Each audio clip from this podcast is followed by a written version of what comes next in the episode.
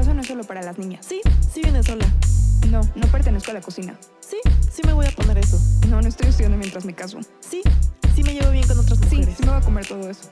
No, no tengo que tener hijos. No, no fue mi culpa lo que pasó. No, no pedí tu opinión sobre Sí, mi sí quiero seguir trabajando. Sí, sí voy a opinar.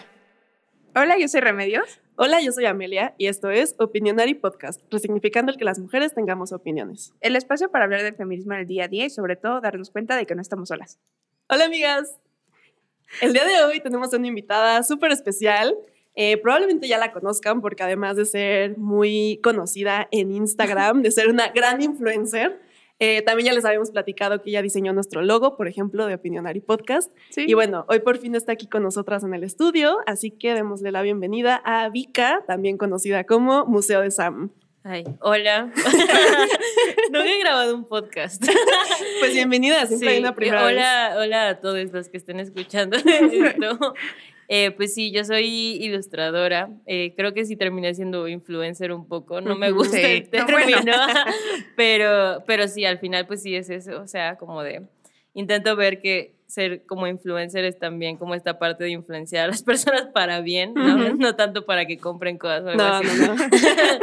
Pero pues sí, soy ilustradora de aquí de la Ciudad de México, tengo 25 años, no me llamo Sam, pero me conocen como Museo de Sam. Y ya, ¿qué más? Este, pues les puedo contar como un poco como del proyecto, ¿no? Sí, cuéntanos, ¿cómo empezaste? Porque Sí. yo te conozco desde hace muchos años, eh, como de forma personal, pero sí como que no tengo tan clara esta parte profesional y, y ya como pública, ¿cómo empezó? O sea, cuéntanos cómo fue un poco esa carrera. Pues es que, o sea, yo desde el principio como que quería ser artista, o sea, como ajá. desde la secundaria. Em, y creo que se me daba mucho, entonces yo veía como ahí una oportunidad, pero la verdad es que, mm, o sea, sí hay oportunidad de estudiarlo, pero oportunidades laborales en México como que no, entonces me mejor es- estudié diseño industrial y en diseño industrial como que sí te llevan mucho a nada más hacer productos. ¿no? Que vendan y cosas así. Entonces sí siento que se me bajó un poco como lo artístico, pero empecé a conocer como la ilustración, porque sí llevábamos talleres de ilustración y me di cuenta de que era como una forma de comunicar, ¿no? Porque esa es como la base de la ilustración. O sea, eso es lo que da, es la diferencia entre arte e ilustración, ¿no? que la ilustración tiene que comunicar algo como en específico. Y, y pues sí, me gustó mucho, empecé a hacer eso, toda la universidad como que era mi hobby, Ujú. ya más que estar pintando o algo así, era más ilustración. Y saliendo de la universidad estuve como seis meses sin saber qué hacer porque empecé a darme cuenta de que diseño industrial chance no era mi carrera. Ujú. Eh, tuve una crisis leve y ya. Oye, y Y- siempre, perdón, siempre usaste la ilustración, como dices, que lo que te gustaba era comunicar a través de esta forma de arte. ¿Siempre tu comunicación fue feminista o cómo llegaste a ese punto? No, o sea, ju- justo eso, como que siguió siendo mi hobby y todo, pero yo nada más hacía como ilustraciones basadas en películas. O sea, que yo Mm, veía películas, pero eran películas así, cualquiera que se me Ujú. ocurriera, porque veo muchas, entonces como que de verdad eran así de miedo y cosas así, y yo las subía y ya. Ajá. Pero hubo un momento en el que tuve como una ruptura así muy fuerte para mí y ya, o sea, yo decía como de, ¿y qué voy a ilustrar sobre películas ya, no? O sea, como que yo ya tengo la mente en otras cosas y empecé a, a escribir mucho, pero era como cosas muy personales y que según yo nada más aplicaban a mi vida. Y al principio nada más me seguían de que, que, o sea, 30 personas yo creo. Tus amigos. Ajá, mis amigues y así, y este, y la subía y me empecé a dar cuenta de que muchos, muchos empezaban como a conectar con esa parte que según yo nada más yo sentía, ¿no? Entonces empecé a hablar como mucho de, ajá, de sentimientos y cosas así. Y hubo un momento en el que yo creo que sí empecé a hablar un poco más de cuestiones que nada más pasaban como por ser mujer. O sea, porque creo que justo en esta relación pasaron muchas cosas que, que tenían que ver con esto, ¿no? Como que sí había una desventaja y, y era claro que yo había sentido mucho más justo por eso, ¿no? Entonces yo creo que en eso mismo como que se ve muy reflejado en esas ilustraciones y fue que muchas personas que estaban interesadas como en el tema del feminismo me empezaban a seguir y así y empecé a ver que ahí había como algo, pero yo ni siquiera como que sabía mucho del tema ni nada, o sea, era como lo más básico, que era mucho de girl power y cosas así. Y así fue como que empecé a, a conocer como a la comunidad que había, también como de, de las artistas que ya estaban hablando de estos temas. Y dije, bueno, es que yo sin darme cuenta ya estaba hablando de feminismo Ay, desde antes de saber que yo estaba hablando de feminismo, ¿no? O, sea, el fem- o sea, la ilustración te lleva al feminismo a ti. Ajá, exacto. Está o sea, como que es que siento que siendo mujeres como que siempre estamos hablando de cosas que Sí. Después que te no van te a llevar a eso. Exacto, que, Sí. no, que no sabías que tenían nombre y cuando llegas Ajá, al feminismo exacto. dices, ah, sí se llama. Sí, porque Pero yo ya ponía lo vivías. cosas como de, ay, todo el tiempo me hiciste sentir que estaba loca y así, ¿no? Ujú. Ajá. Y ahora Y ya después claro. era como de, ah, hay un término que... Sí, que- Exacto, y sí pasa mucho más, o sea, es más común de lo que uno cree, Sí, ¿no? claro, no soy nada más yo. Exactamente. Y entonces me empecé a sentir acompañada, empecé a decir como de, ah, bueno, no soy la única. Y ya fue que entré como a esa parte feminista, pero no fue desde el principio feminista. Y ya Ujú. entrando, pues ya dije como de, no, pues de aquí soy. y ya, Ya no no paré. Sí. Ay, qué Qué padre. padre. Y Oye- aparte súper rápido, perdón. Ay, perdón. Oye, ¿por qué el nombre? Me da mucha curiosidad. No, no tiene como una explicación. Ah, ok. o sea, como que me gustan mucho los museos, Ajá. voy mucho y así, pero siempre he tenido problema con que sean como muy elitistas y sean como espacios reservados para ciertas personas. Y como que un día dije, pues yo también quiero un museo y yo me lo puedo hacer y ya, Ay, ¿no? Entonces le puse museo y luego de Sam, no estoy, o sea, no, me, 100%. no, no estoy 100% segura de dónde salió, no me acuerdo. Según yo fue porque estaba leyendo un libro de arte y le robé el nombre como a un artista. Ah, Ok. Entonces dije como de, ay, bueno, Sam me gusta porque es mucho más simple que Vika y no quería que fuera museo de Vika porque suena como muy... Muy. Ay, no sé, no me gustaba. Ajá. Y pues ya se quedó así, pero como al principio yo nada más lo compartía como Ujú. por compartir con, con las personas que tenía cercanas y así, nunca pensé en que yo ya tenía que estar pensando en cómo me iba a llamar En en, tu mi branding. carrera. Sí, sí, sí. sí, sí. Y entonces ahora seguro mucha gente cree que te llamas Sam, ¿no? Ajá, sí, todos me llaman Sam y así. O sea, ya me acostumbré. Claro. a- o me llaman museo, ¿no? Entonces, Ah, bueno, está, está muy bonito, ¿no? está sí, cool, sí, está porque padre. digo, bueno, al final está padre que me digan museo y así. Sam sí lo siento medio raro, Ajeno. pero ajá, como ajeno a mí, pero ya ahorita mucho más. Y eso que decías de que fue rápido, sí, o sea, Sí. como que en la pandemia, Ujú. porque al principio de la pandemia me despidieron de mi, de mi trabajo formal. Ujú. Y yo estaba así asustadísima y decía Claro. como, ¿qué voy a hacer? Y así. Y dije, no, pues, o sea, voy a regresar a lo que siempre me gustó. Esta es como la oportunidad de hacerlo. Y en la pandemia fue que explotó, literal. Ujú. y, y ya. Qué padre. Muchas qué padre. felicidades. Sí, Sí. gracias. Sí, a mí me encanta también, por ejemplo, retomando esto un poco de que llegaste a la ilustración porque era la forma que te permitía comunicarte. Se me hace súper interesante, por ejemplo, los talleres que das, que me encantaría, no he tenido oportunidad de tomar uno, pero me encantaría saber cómo funcionan, porque, eh, por ejemplo, he leído algo así como de, este, dibuja para sanar tu corazón, ¿no? Los títulos de tus talleres. Y veo que las chavas, porque subes a tus historias, salen súper contentas de que justo están terminando una relación violenta amorosa o sanando una relación con su cuerpo, cosas así, y cómo es que a través de dibujar, y aparte también para personas que tal vez no son artistas, ¿no? Que se dedican a cualquier otra cosa, pero en un taller pueden usar la herramienta de- del arte para comunicar y sanar esta parte. O sea, quiero que nos cuentes un poco cómo funciona eso y cómo lo descubriste. Sí, ju- justo, o sea, yo tenía ganas de hacer un taller. Y esto fue antes de la pandemia. Y seguía una revista que me gustaba mucho que se llama Inverosímil y abrieron como una convocatoria para hacer talleres y yo propuse como de, ah, estaría cool como que justo explorar esta parte que me pasó a mí, que fue sin darme cuenta, como que expresa, o sea, justo está padre porque es como comunicar algo diferente a lo que se usaba la ilustración, ¿no? Antes era como, la ilustración se aplicaba como a publicidad y Ajá, cosas justo. así. Algo estético y ya. Ajá. Ajá, o chistoso, o como que otras cosas. Sí, ¿no? claro, y ahorita ya está como mucho más, bueno, yo siento entre mis colegas y todo que ya es más de que todo el tiempo estamos hablando de sentimientos, ya Ujú. nunca, o sea, sí obviamente tenemos esta parte de que trabajamos con marcas y así, pero ya es mucho más hacia lo interno, ¿no? Entonces yo propuse un taller como que fuera más o menos de eso, ¿Mm? pero no lo tenía como muy claro, ¿no?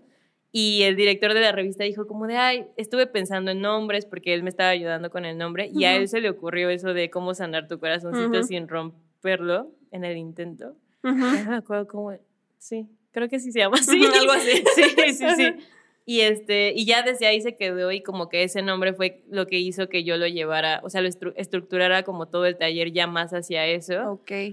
Y desde ahí está ese taller. O sea, ese taller lleva dos años, yo creo, y siempre se repite, pero sí va cambiando como depende de las personas que se inscriben. O sea, sí intento como que en la primera sesión me cuenten por qué van, porque aparte son muchísimas cosas diferentes. O sea, así como dices, son- siempre hay rupturas amorosas. O sea, esas son de ley, De ¿no? cajón, ajá. De cajón, pero siempre hay duelos, por ejemplo, Claro. o sea, so- pasó mucho en la pandemia, por ejemplo, Mm. que llegaban personas que habían pasado por un duelo muy reciente y al final, el- o sea, sea ilustración o arte, como que intento que no haya una línea que divida arte e ilustración como en el taller, porque al final justo son personas que no, pues no les interesa como esta línea, ¿no? O sea, no están tan metidas en eso ajá. que les importe como esa línea que lo divide.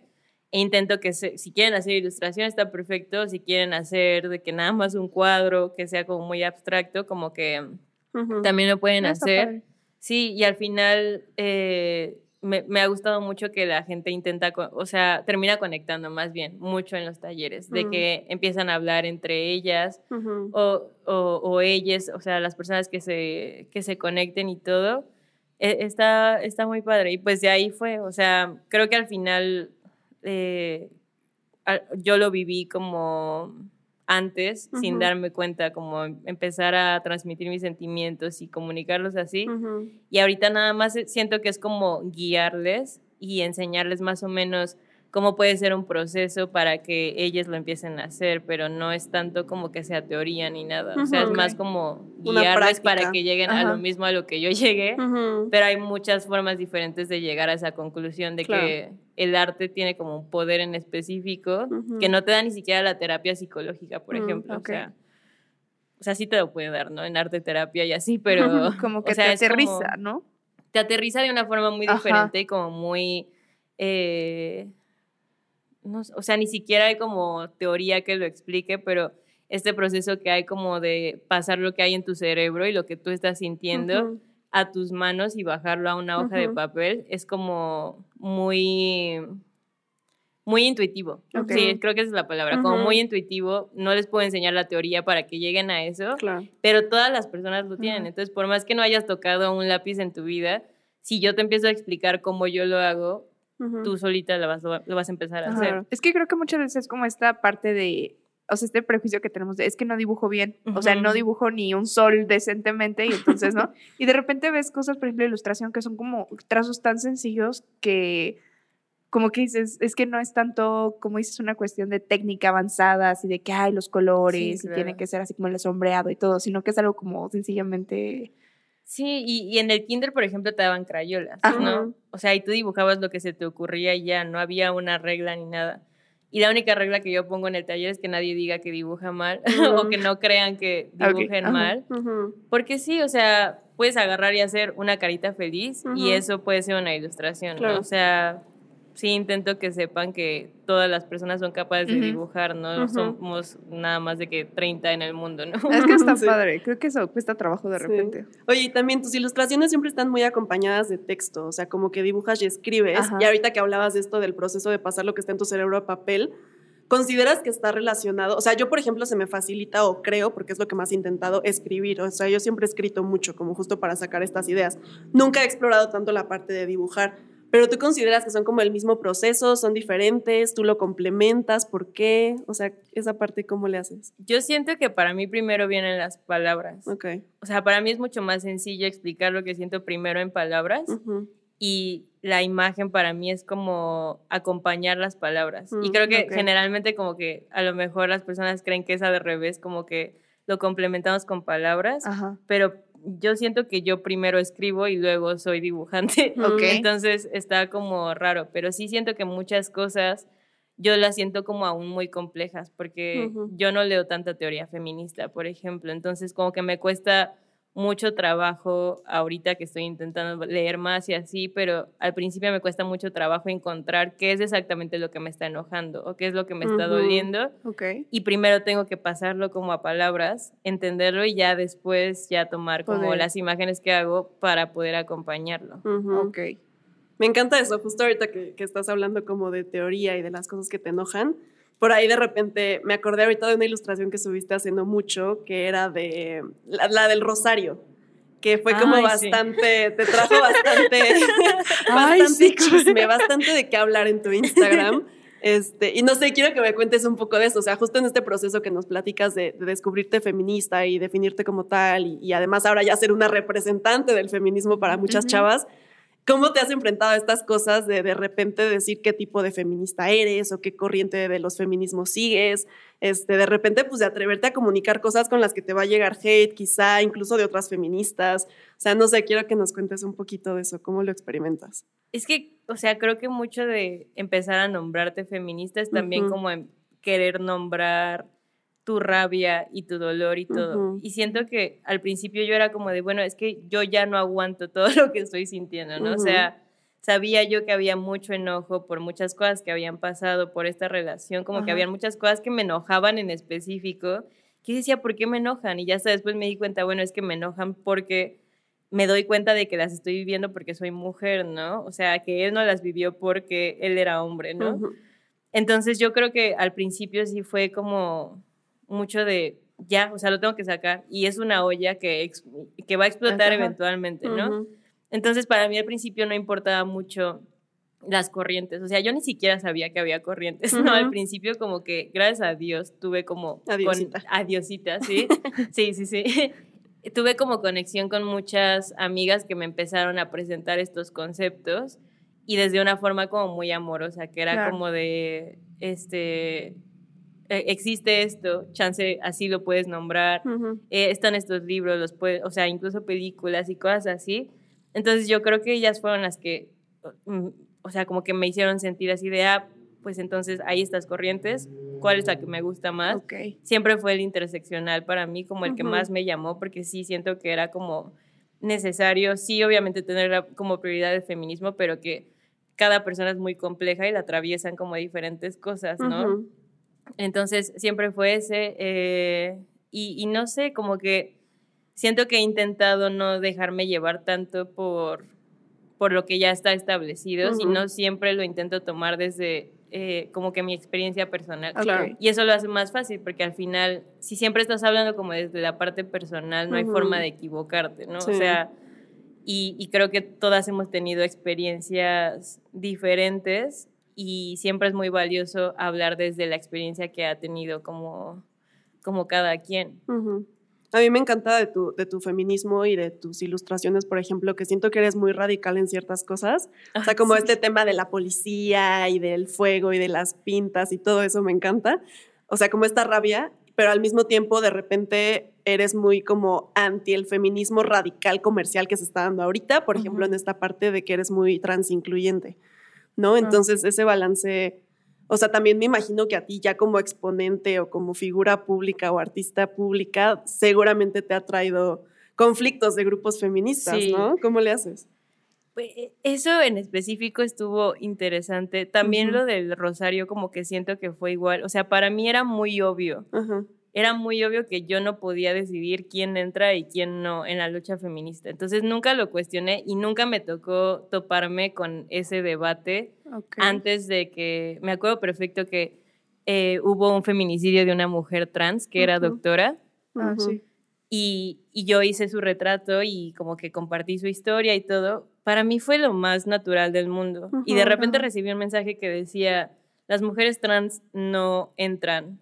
No, decía los hombres trans, porque aparte siempre O sea, hacía falta... O transfemeninos les dicen, ¿no? Las, Ajá, era un nombre algo así Sí, que, sí, sí. que les gusta como Sí, usar muy para... discriminatorio. Sí, Sí, sí, sí, y negando su identidad. Sí. este, no entran en la lucha feminista porque estás diciendo que esto también es parte del feminismo y así. Y a mí se me hizo neta raro, o sea, como que dije, ¿qué? Pero O sea- aparte es hasta como el, déjame te enseño, ¿sabes? O sea, Ajá, como que sí, dices claro. por, o sea, Sí, de que es mi Sí, arte, exacto, yo o le estoy haciendo un homenaje y es mi Instagram y... es mi decisión y Ajá, todo. Y porque ya. tiene que venir alguien a decirte, tú no sabes, yo te enseño de feminismo. O sea, Sí. es como que... Sí, bueno, pues es que ah, sí hay muchas personas. Sí, así, exacto, O sea, como que llegan así de, leí este libro y te voy a venir a enseñar lo que dice ese libro en específico. Exacto. De y esa es la 1800. Biblia. Ajá, Sí. sí.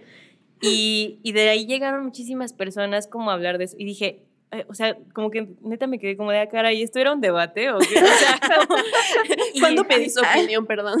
Ah, Sí. ¿tú, que es tema sensible acaso? Y no sabía que Ajá. existía literal como esa división. O sea, Ok. yo era muy ignorante en eso, la verdad. Y empecé a preguntarle a mis amigas como, de, güey, ¿qué pedo? O sea, no sé qué está pasando, están llegando estas personas, me están diciendo esto y así. Y ya me dijeron como de, ah, no, sí, es que es como un, un debate que hay como en la comunidad. Y yo como de, ¿por? Pero Sí. está increíble, o sea, está súper padre que sea algo como que justo, ¿cómo dices? Como que nunca cuestionaste, como que No. fue así. Y por eso siento que soy tan radical en esos temas, porque Ujú. siento que si yo lo tenía tan obvio, Ujú. que era, güey, si quieren participar en esta, o sea, para empezar, a mí se me hace que si te nombras mujer es porque eres mujer, no hay como, o sea, es tu identidad y ya Sí, no hay gran ciencia detrás para... No se me hace que haya Ajá. El gran gran beneficio cálculo matemático. Sí. Ajá, O aparte sea, de digo- eso. Y a mí se me hace muy obvio porque vas en la calle y no estás pensando en qué genitales tiene la persona que está enfrente de ti, ¿no? Entonces, o sea, yo nunca me he preguntado qué genitales tienen las personas, como que no es algo que me cruce la mente, no me interesa, o sea, no porque, o sea, no es lo- la parte mala, ¿no? O sea, no me interesa porque no necesito exacto. saber. Sí. Entonces yo siento que por eso me, me vuelvo tan radical en esos temas, porque sí digo, si es tan obvio para mí, porque no es tan obvio para ti? Y a lo mejor luego Sí. sí es medio así como, no sé, siento que a veces me paso y sí me tengo que, Ay, no. Como Olla Express que la dejas así como, Que le baje el... Que enfriar, ¿no? No, hombre, Sí. no, no, no. O sea, bueno. creo que parte de esta libertad que justamente te da una red social, a diferencia de algunas cosas como más armadas, como lo que era antes una televisora, o este, pensando en arte, por ejemplo, un mecenas, ¿no? Que te dice como tienes que hacer esto y tienes que pintar esto y yo te estoy pagando por este tipo de cosas, pues esa libertad, ¿no? O sea, de que tú decides hasta, hasta dónde, hasta cuándo y pues también, o sea, la gente decidirá si sigue contigo o no, ¿no? Si te sigue o no, que ese es otro tema, ¿no? O sea, si no les gusta y no están de acuerdo, pues está ahí está el botón de un Claro, o follow. sea, no es... sí, o sea, siento que sí es muy fácil y yo, no sé, es que yo, o sea, tengo mucha ansiedad, ¿no? Entonces, como que siento que, ajá, habemos muchas personas que sí entiendes como esa lógica detrás de, va a haber personas que no les va a gustar lo que hago. Claro, pero... se tienen que ir en algún momento y está, o sea, estuvo bien en ese momento yo decir, ¿saben qué? Yo no voy a excluir a las personas trans, háganle como quieran, me dejaron como mil personas de seguir y ya, o sea, pero tenía que pasar en algún momento, Sí, claro. ¿no? ¿no? pero sí esta ansiedad de como querer Darles gusto, agradar o como claro. que Ajá. eh, empatizar con todas y como quedar, ¿no? O que si no tienes tan, tan Claro. sólida tu Mm. identidad, que era lo que me pasaba a mí, que apenas me acaba de nombrar interseccional y Mm. así. Si dices, ah, caray, acabo de traicionar al movimiento del que quiero ser claro, parte como sí. Activamente, Sí. y ya cuando sabes que sí tienes responsabilidad como con una plataforma así, dices, no manches, o sea, como que sí te, te entra esa duda. Ok. Claro. Y quiero pensar que generalmente no tengo esa duda porque siento que estoy haciendo las cosas bien, por Sí, ejemplo, o sea, sí, sin sí. excluir a las personas trans, pero sí hay como 50 personas diciéndote, estás mal en Claro. esto, Te- o sea, es como inevitable que te llegue la duda y que digas que como de, "Mm, misma". ¿será que, Sí. ¿será que sí tenían claro. razón las mujeres blancas que escribieron ese Sí. libro? Sí. Y justo eso iba también de repente, o sea, nosotros así las tres aquí sentadas en esta mesa somos al final mujeres privilegiadas, ¿no? O sea, creo que las tres nos identificamos como feministas interseccionales, pero sí somos privilegiadas, entonces de repente es difícil querer entender y apoyar y ser parte del movimiento eh, de mujeres trans, de mujeres afro, este, de mujeres indígenas, de mujeres de, este, no sé, un nivel socioeconómico más bajo en México, cosas así que dices, claro que las apoyo, claro que quiero estar con ustedes, claro que las quiero no representar, porque no somos Ajá, nadie para representarlas, pero como apoyarlas o hacer lo que se pueda desde nos- nuestro lugar. Pero entiendo que es muy complejo de repente no saber si lo estás haciendo bien, porque quizá tú también eres esta mujer blanca que, que ni sabes cómo, cómo hablar de eso y quizá está mal y sí es como un, un, un debate interno incluso, ¿no? Sí, y creo que yo siempre intento que, o, o sea, cuestionarme todos los días, ¿no? Ujú. Entonces siento que ya que te acostumbras a siempre estar en ese lugar de saber que la puedes cagar de 10 formas diferentes en el día, ya estás más acostumbrada que a lo mejor alguien llegue y te diga, oye, en esta parte siento que no lo hiciste tan Ujú. chido, ¿no? Y a lo mejor nada más estar desde este lugar de qué necesitas que yo haga como para que pueda yo ser un apoyo a tu lucha, Sí. ¿no? Y así como Ok. dices, no representarlo, Sí, claro. eh, no representar esa lucha, pero... Ser una extensión quizá. Ajá, y, y como si yo tengo la herramienta, Sí, más bien a lo mejor también pasártela como un a ti, apoyo, sé. ¿no? O sea, Ujú. como... Sí, no, no quiero usar como el al día de, ¿no? Porque Exacto, ya justo está por o sea, no, no como un, esa parte de eh, yo lo hago por ti, sino más bien Ajá. como un yo te apoyo a que tú lo hagas, ¿no? Sí, ¿y qué quieres hacer? Primero preguntar como, ¿qué quieres hacer? ¿Qué necesitas? Que creo que es como el mejor enfoque como interseccional, probablemente acercarte a la gente y, y preguntar qué es lo que está pasando, porque no hay nadie más que te lo explique mejor que las personas que lo están viviendo, Claro. ¿no? Entonces, pues sí, preguntar yo creo todo el tiempo y estar revisando que las cosas que hagas sean como coherentes. Claro. ¿no? Sí. Y aquí cambiando de tema radicalmente, me acabo de acordar también que dentro de tu activismo, últimamente también te has metido en temas como de ecología. Por ahí cuéntanos cómo llegaste a ese sí. tema. Sé que hiciste un mural con Greenpeace, que por ahí hubo un problema porque no sé quién lo fue a tapar el día que lo pintaron. No sé, como que cuéntanos un poquito de eso también entrando en, en temas interseccionales, ¿no? Porque al final el feminismo pues también tiene que ver de repente con el cuidado del planeta. Sí, a, a ese proyecto se llama Futuros Ilustrados Mm. y siempre, siempre fue hacia esta parte de que la colectiva, eh, así se llama el, el grupo que nos invitó, Mm, siempre es mucho como de que hay diferentes herramientas de siempre imaginar futuros posibles, ¿no? Y que la primera, eh, como que el primer paso para intentar eh, cambiar algo en lo que está pasando es empezar a imaginarlo y siempre intentan que sea diferentes formas, ¿no? Entonces, este, yo, yo no estaba conectada con, con ellas desde el principio, siempre fue a través de Sofía Probert, que es mi amiga, y ella siempre habla de, de feminismo y de ecología, ¿no? ujú. Y siento que últimamente ha intentado como que mezclar más esas Mm. cosas. Y yo como que participé en el proyecto, este, hice como la primera parte que era más como un póster eh, de protesta. Ujú. Y hubo un live en específico que, que justo Pablo, que lleva la colectiva, nos decía, este, es que tú en específico como que siempre hablas de feminismo y así como fue justo como ya hablar de otra cosa. Y justo Sofía contestó como es que, es que no son cosas aparte, ajá, o sea, como que justo una mujer se ve, o cualquier persona que se identifique como mujer, pues, ¿no? Eh, se ve afectada por diferentes cosas y estas puede ser en dónde naciste, tu raza, tu color de piel, cosas así. Y dentro de eso también está el cambio climático, que ahorita está afectando más a las mujeres que a los hombres, ¿no? Entonces sí sentí que era como algo necesario, que no me había tocado como enfrentar, que me falta como mucho educarme sobre eso y así, pero sí sentí que al final lo que yo hago es como hacer imágenes que sean eh, una forma de protesta, ¿no? Y que eso se pueda aplicar como en cualquiera. Y estuvo padre como explorarlo ya desde un tema que a lo mejor todavía no estoy familiarizada, me tuvieron que ayudar mucho, No, bueno, pero. Pero al final fue Claro. como de, o sea, es otra cosa que yo también estoy viviendo, que están Ujú. viviendo un buen de personas Y que todos nada estamos más aprendiendo. No, y aparte Ajá, que también sí. crees, o sea, no es como que digas, ay, este, no, No me importa el medio ambiente, exacto, no me importa el medio ambiente, No pero sí existe. súper padre para la foto, vamos a hacerlo, ¿sabes? Sino que Sí. es algo que realmente te, te impacta. te importa, exacto. Sí, y yo siempre le- les decía como, creo que necesito saber más cosas, porque yo siempre me acerco desde el enojo. Entonces, como que me puse a ver videos y cosas así. Entonces, yo necesitaba como enojarme. Y creo que el cambio eh, climático Bien como fácil, que seguro. sí vive mucho esta censura. O sea, está Mm. muy cañón que es un tema que yo creo que se está censurando más que el feminismo, Órale. porque nosotras como que hemos empujado a que no se hable de estos temas, ¿no? Pero del cambio climático Las detrás de plantas eso no están hay- gritando. Sí, y aparte hay Sí. muchísimas empresas es muy grandes. Hay intereses Que lo tapan. muy complicados que Exacto. lo vuelven, o sea, yo me acuerdo, hay de repente videos que se vuelven muy virales, pero la gente sigue consumiendo los productos, ¿no? O Sí. sea, hace unos años fue lo de Nutella, por ejemplo, que todo el Sí. mundo de, no, ya no voy a comprar, que sea que tanto, y ya, Ya es se los como, olvidó. claro, o sea, como si nada. Sí. Entonces, es cierto que siento que hay intereses mucho más perversos detrás Sí, y más poderosos. Oye, y así fue lo de, o sea, eso pasó con el mural, por eso algo así. Sí, o sea, eh, no sabemos. Ok.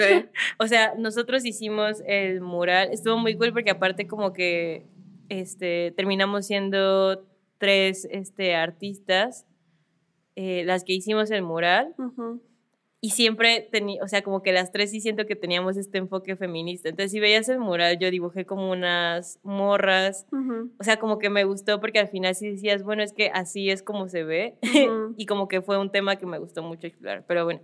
Entonces hicimos el mural y nos esperamos a subir las fotos, como tres días. O sea, estaba ahí, pero nosotros no habíamos dicho nada que, de que lo habíamos hecho, era como un poco secreto y así. Subimos este, todas las cosas y al siguiente día una amiga que pasa por ahí para trabajar nos manda una foto como de ya no está el mural. Qué feo, Sí, y e- era con pintura gris. O sea, es lo que decíamos nosotros, como de, qué horrible que tuvieran que comprar pintura gris. El pinche color más feo del mundo. Sí, súper intencional. Súper intencional. Sí, porque siempre pensamos como, pues chance fueron los grafiteros y es algo normal. O sea, como que sabemos que si tú haces un mural en la calle, siempre pueden llegar los grafiteros, están en todo su derecho, es un lugar público y así. Pero no, porque no, no hicieron nada sobre eso, solo fue Taparlo. Sí, y estuvo padre porque al final como que lo, lo pensamos y dijimos, pues es que es una metáfora, o sea, como que es esta misma censura, es esto mismo horrible de querer tapar vida con pinche pintura gris Claro. Ujú. que- y, y como que quisimos voltearlo y decir, o sea, Ahí está la esto nada más es evidencia de que esto existe, obviamente Sí. sí da miedo porque no sabemos quién fue, Claro. Pero sí, fue más como de, it proves the point, casi. Sí, sí, se convirtió en un arte más, este, ¿cómo se dice? Más contemporáneo. Sí, fue casi Una performance. Sí, un performance. Sí. Qué feo, oye. Ay, sí. Qué horrible. Y oye, esto que cuentas, por ejemplo, que, que eres amiga de Sofía Provert, que es esta ecofeminista que también es ilustradora, ojalá algún día la podamos traer por aquí. Eh, me gustaría también que me contaras cómo has creado comunidad en Instagram, o sea, porque sé que ya son como una comunidad todas las ilustradoras, artistas visuales de Instagram, este, muchas feministas, incluso yo las he conocido por eso, ¿no? De que, ay, de repente tú recomiendas a alguien y voy y la sigo y esa recomienda a alguien y así ya ubico como que a todas las cuentas que me gustan, ¿no? ¿Y, y cómo sucede eso gracias a- al internet o se conocían desde antes? A Sofía Probert sí la conocía yo desde Mm. antes, pero nada más nos ubicábamos. Era como mejor amiga de la hermana de mi mejor amigo. Entonces nada más nos conocíamos como de vista, pero es como con la única con la que me pasó eso, creo. Porque yo venía de diseño industrial de Anáhuac, no conocía a nadie. Hay algunos que, que sí se conocen como por escuelas o por Mm. trabajo y así. Pero es- está muy extraño, siempre lo comentamos como en el grupo que armamos, que es como de incendiarias, que a veces lo vemos más como una colectiva, porque si pasa algo, como que intentamos, no sé, Apoyar. Ajá, hacer una rifa o algo así. Entonces sí vemos que ya más o menos se está volviendo como más una colectiva que nada más un grupo de amigas Claro. que están en una tienda, ¿no? Eh, y lo que hay como en común entre nosotras es que empezamos como antes de la pandemia a compartir cosas y de repente eh, empezó a crecer muchísimo la comunidad, empezó Ujú. incendiarias en un espacio ya físico y así, pero fuimos como creciendo al mismo tiempo las que más nos llevamos, o bueno, como mi grupito y así. Y ya después de eso como que siento que nada más te empezaba a seguir a alguien o algo así y decías como, "Ah, bueno, le voy a mandar mensaje, ¿no? o pasaba algo y te mandaban mensaje que a ver qué, qué opinabas tú y así. Y yo lo veo más como generaciones, la Ujú. verdad. O sea, como que siento que empezaron, o sea, la que más tengo marcada es Maremoto, por ejemplo. ¿no? Que les decía que ella fue como que siento que nos abrió muchísimo las puertas a, a todas las demás. Eh, Ángel también se me hace como de, de ahí, Taquito Jocoque y así que son algunas de las que ya están como mucho más establecidas ahorita. Y yo siento que nosotras ya terminamos siendo casi, casi como, no sé, una tercera o algo así. o sea, una ola. Ajá, Tercera sí, ola. casi como olas, exacto. Sí. Y entonces siento que como que en cada ola, entre comillas, como que empiezas a generar comunidad porque son las personas que están viviendo lo mismo que tú. Ajá. Entonces como que nosotras nos sentamos y platicamos de que, ay, no sé, el algoritmo a veces, ¿no? Cuando sacamos algo de para vender o algo así, el tema es el algoritmo, que a ver cómo ¿A nos afectó y sacan? así. Sí, sí. Y también como, pues ya cosas de, ex- de experiencias de la vida diaria, pero siempre era como desde esta parte muy laboral, ¿no? Mm. O como de, sí, de a lo que te dedicabas Ujú. y ya después terminó siendo como algo personal y ahora Ujú. ya siento que son como mis mejores amigas ya personales, ¿no?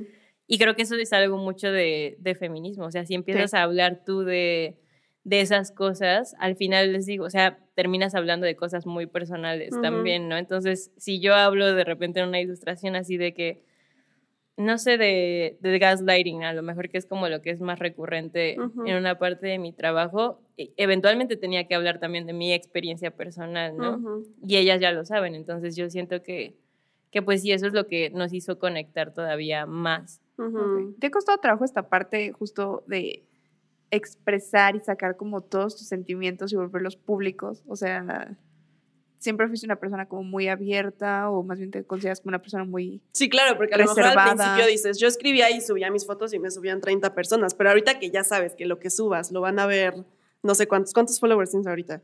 Como... 42 mil, creo. Exacto, ahorita, o sea, ya lo piensas como de, híjole, acabo de hacer este dibujo que habla de esto súper personal y ya lo van a ver Exacto, o sea, 42 mil y a ver qué opinan. Pues- o sea, ¿cómo te sientes o al es algo respecto? que nunca te ha... ¿O no lo habías pensado hasta hoy? Sí. No lo había, sí, no lo había pensado, creo. O sea, ay, no sé, como que siempre está el miedo de, ay, voy a sacar esto y van a pensar que soy muy intensa. Yo, por ejemplo, eso lo tengo muy, muy como marcado. O sea, siempre siento que si hablo de mis sentimientos estoy siendo intensa. Entonces, siempre que me presento digo como de, ay, soy una persona muy intensa y así.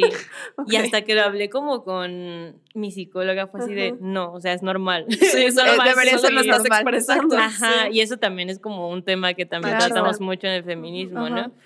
Eh, entonces, no sé, siento que la comunidad que yo tengo siempre ha sido mucho de qué chido que estés hablando de estas cosas, porque yo también me siento así y no sé Ujú. cómo ponerlo. Entonces, siempre me he sentido como muy segura en que así ponga que me he querido morir la semana Claro. pasada todos los días.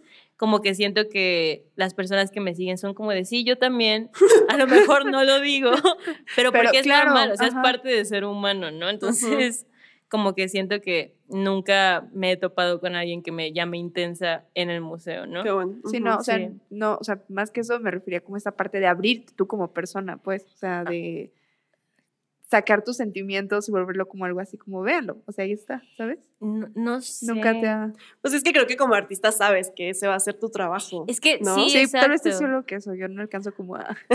Aquí la abogada. Sí, me cuesta, o sea, como que digo, es que, ¿cómo?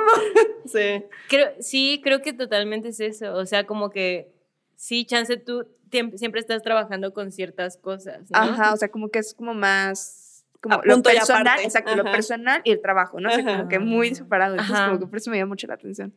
No, sí, conmigo yo, o sea, mi trabajo es como interpretar mis emociones. Sí, Ay, siempre supiste que ibas a trabajar con tus Siento que emociones. sí, y en Ajá. diseño industrial, la forma en la que yo tenía a mis profesores también era mucho de esto, como de si quieres tratar algo personal, lo puedes hacer a través de una silla. Entonces, Ok. como que siempre tuvimos esta parte también que Claro. era un poco artística.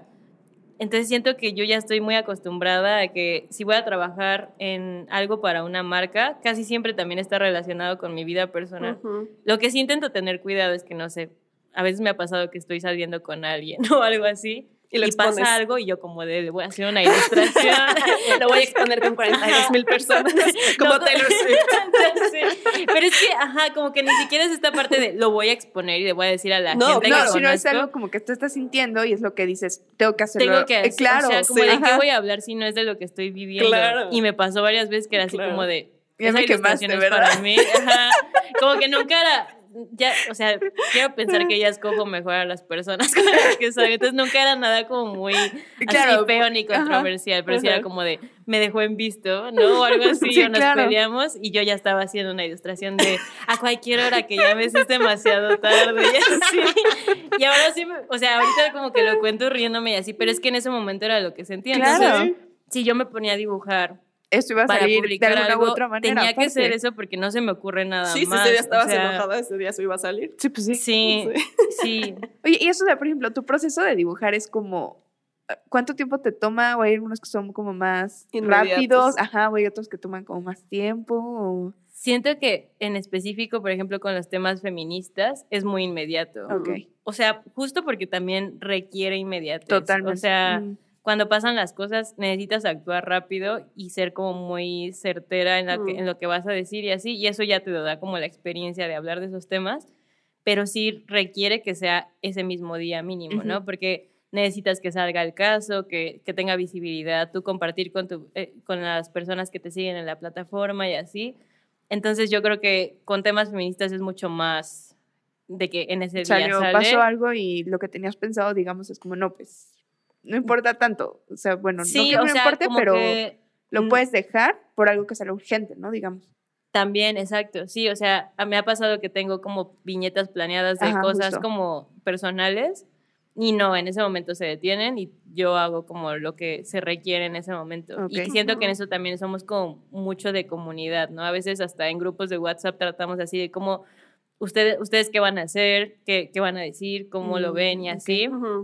Porque al final, pues, sabemos que estamos conectadas y que aparte se tiene que tratar el, el tema de, de- o sea, como desde cierto punto de vista Ok. generalmente, ¿no? Eh, y hay muchas cosas que se repiten, por ejemplo, en los medios, eh, nos compartimos como de, oye, Ujú. vi esta noticia, se sabe esto, estar compartiendo durante todo el día lo que está pasando y así. Claro. Entonces sí, o sea, como que eso sí hace que yo detenga mi trabajo y nada más sea como la parte activista. Ujú. Por ejemplo, el 8 de marzo también como que es así, ¿no? O sea, sabemos sí. completamente que ese mes va a ser dedicado a... Contenido feminista. Sí. Entonces a lo mejor sí puedes planear, no sé, como las que vas a subir en el mes o algo así, pero generalmente pasan cosas, por ejemplo, lo de la marcha y ahorita que estábamos en pandemia yo no fui a la marcha, entonces me tocó como que estar en mi casa monitoreando a algunas amigas y así. Y cuando empezó a pasar lo del encapsulamiento, yo agarré mi iPad y fue luego, luego como de, voy a hacer algo que tenga que ver con eso y subirlo y así. Entonces. Sí siento que es como muy diferente con mi trabajo personal, que es de cuatro días pensar lo que voy a decir Ujú. y un día sentarme a, A dibujar. a ¿no? dibujarlo, Ajá. sí. Sí, Ay, qué y qué importante que aparte ya es como casi casi un, o sea, yo ya los veo como cuentas de noticias, Noticias. de Sí, información. tal cual. Ajá, ya no es solo como, ay, mira qué bonita ilustración. Eso es un, es un, acaba de pasar esto, justo como lo del 8M, voy a ver qué está poniendo Museo de Sam, porque ya tiene la información, porque ya sé que ya hiciste la investigación, porque confío en tu criterio también y como que me identifico con tu feminismo. Entonces es como, a ver, ¿qué está diciendo ella? Ok, sí pasó esto. No, y es que es muy cierto, ¿eh? O sea, esa parte, por ejemplo, también hay muchas veces este, feminicidios de los que no nos enteramos, salvo por, Ujú. o sea, ustedes, a final de cuentas. O sea, que hacen una publicación, que comparten algo, porque si no, los medios evidentemente no le dan la... no lo hacen. Exacto. Sí. Entonces, ajá, por más que nosotras quisiéramos nada más dibujar, como Ajá. que sí terminas entrándole a que este, te lleguen mensajes de, oye, acaba de pasar esto, no sé si puedas compartirlo, mujeres desaparecidas, cosas así. Entonces, sí terminas, este, pues si el trabajo no lo van a hacer los medios, como dices, Sí, totalmente. alguien lo tiene que hacer, ¿no? Sí. No, y qué bueno que lo hagan ustedes. Y creo que, o sea, es un agradecimiento de parte de todas el que se tomen. No, es en serio, o sea, que se tomen esta, pues esta preocupación como propia y que hagan algo al respecto, ¿no? Porque quienes deberían de hacerlo muchas veces no lo hacen y ustedes desde, desde su trinchera y como Sin pueden. interés, y además, exacto, porque no es como que alguien te pague por Ajá, hablar de sin las ningún beneficio ¿no? lo Sí, hacen justo. porque lo ven como lo correcto y lo justo y lo bueno, ¿sabes? Sí, justo el 8M, por ejemplo, o sea, sabes que en marzo eh, son como que no vas a ganar dinero. casi, casi, o sea, de que te pones a ahorrar. sí, te pones a ahorrar para el 8M y salen algunos proyectos. A mí, por ejemplo, no me gusta cobrar por esas cosas, o sea, Mm. no me siento cómoda haciendo ilustraciones de protesta y vendiéndoselas a alguien, ¿no? Entonces, por ejemplo, yo no hago prints de esas cosas, creo que nada más tengo uno como de una mujer con, con la bandera y ya, y ni siquiera me gusta mucho como que promocionarlo ni nada. Mm. Eh, entonces, sí, o sea, como que siento que muchas de nosotras sí tenemos muy marcado esta parte de activismo y trabajo. Eh, y luego pasa mucho que te juzgan si estás trabajando con Nike o algo A así. eso te quería ¿no? preguntar justo, o sea, ¿qué, qué tanto te has, te has visto envuelta en este, no sé si llamarlo como purple washing o como feminismo capitalista, o sea, de que alguna marca muy comercial que de la nada se está subiendo al tren del feminismo, eh, eh, te busque para hacerles, yo que sé, una campaña, o sea, ¿qué, ¿cómo lo hacen? Y realmente como que cuidan que sea muy coherente, alguna le has dicho que no, o tú estás viendo que, por ejemplo, Nike este, ya sí realmente está siendo súper ético este, en toda su cadena de producción con las mujeres, o sea, ¿cómo funciona ya como esta, justo trasladar Mira, algo es la que era persona tan perfecta para personal? preguntarle, porque nosotras justo teníamos este como Debate. debate. duda. Porque ¿Ah, a sí? mí, ajá, esta postura de que no, o sea, las empresas Ah, sí. no tendrían por qué estarse metiendo. Y yo soy más de la postura de, bueno, no tendrían por qué, pero si lo están haciendo, déjalas. O sea, como que bien que mal les llegará a alguien el mensaje correcto. Pero Sí, tú eres la persona En medio. adecuada justo- para preguntarle. ajá, o sea, justo yo como mercadóloga digo, como está padrísimo, sí, pero no purple washing. O sea, no él solamente en una tienda de fast fashion imprímele girl power, porque de todos, modos, de todos modos lo hizo una niña china explotada que lleva 15 horas trabajando por un dólar, ¿no? Entonces, o sea, ¿cómo es este proceso de la colaboración de ustedes como tan activistas feministas que de repente llegue una marca y les diga, ay, oye, me haces una campaña para unos tenis o unas playeras? O, o sea, ¿cómo lo vives ¿Cómo tú? es? Ajá. Sí, siento que a mí me han tocado proyectos que no están tanto hacia vender. Ok. Mm. O sea, no sé, por ejemplo, si llegaran como con un producto de que, ay, sacamos los tenis morados y queremos que hagas esto relacionado con el feminismo para que se venda, para mí sí sería un problema, porque es como, utilizar algo que no es mío para empezar y que tampoco es de Ellos. ellos, en específico. Ajá, ajá. menos de ellos es. Este, entonces, siento que sí me causaría como conflicto. Creo que a mí me ha tocado trabajar con marcas más desde como que un proyecto más personal y no tanto como relacionado con el feminismo. Y creo que me, eh, o sea, he tenido suerte porque sí creo que es muy complejo. O sea, me ha tocado, por ejemplo, con Nike hicimos el poemario con Malvestida pero sí sentí que no era desde este lugar de quiero vender y, y me gustó que mm, habían ilustradoras que eran, mm, o sea, con plataformas como mucho más pequeñas Ujú. y que al final, eh, o sea, como que en el gremio, yo siento que como ilustradoras tenemos que intentar jalar a más a que puedan trabajar con estas marcas y así. Sí, claro. Y para mí ahí está como la cuestión de, eh, de sí mantener como tus ideales, ¿no? De decir, sí, o sea, chance lo hago yo este año y el próximo año le toca a una chavita que también quiere trabajar con marcas así, Ujú. tener la oportunidad de sacar su arte más. Vivir ¿no? de eso aparte, o sea, Y también. vivir de ¿no? eso. Sí, porque aparte, o sea, eh, en el debate también está que nosotras necesitamos vivir de algo, ¿no? O sea. Sí, entonces, obvio, Sí, obvio. pues sí, no. Tampoco todo es altruismo, ¿no? No, no, no comen Sí, aire, o sea. exacto. Sí, sí, sí. Y, Sí. y generalmente hay personas que sí creen que si te nombras feminista, Y artista.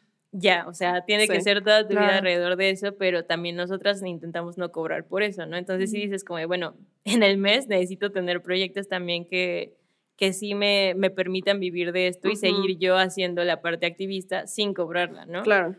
Entonces, sí, creo que he tenido suerte porque no me han tocado Ujú. proyectos en los que yo sienta que haya como esto de, Algo ético.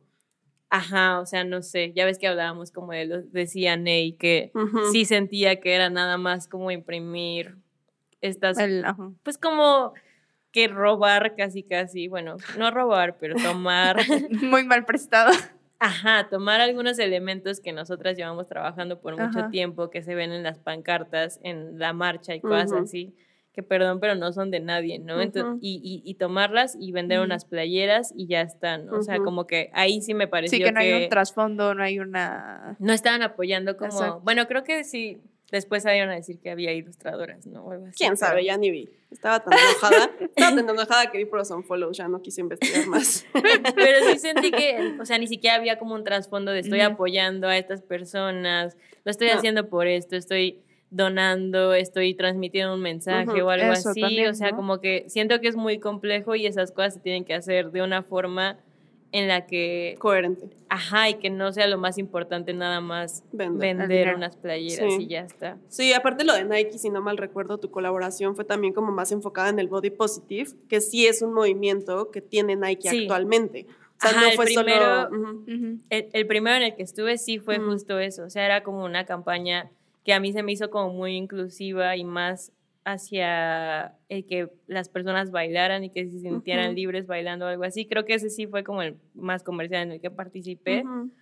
Y el otro era un poemario en el que intentaban juntar po- poemas de, de- de mujeres mexicanas con ilustradoras mexicanas. Entonces, y, y es lo que dije, como de, fue como el, creo que fue como el proyecto que cerró Voz Hermana y que Voz Hermana fue como el proyecto que hicieron durante todo marzo, que sí sentí que era mucho hacia empoderarnos también a nosotras como creadoras Ujú. y, y, este, y juntarnos en proyectos padres y cosas así. Entonces, sí siento que me han tocado proyectos que no veo mal o que Ujú. mínimo, eh, no sé, como que los analizo y sí digo, No te han puesto. puedo, en- puedo Ajá. hacerlo, ¿no?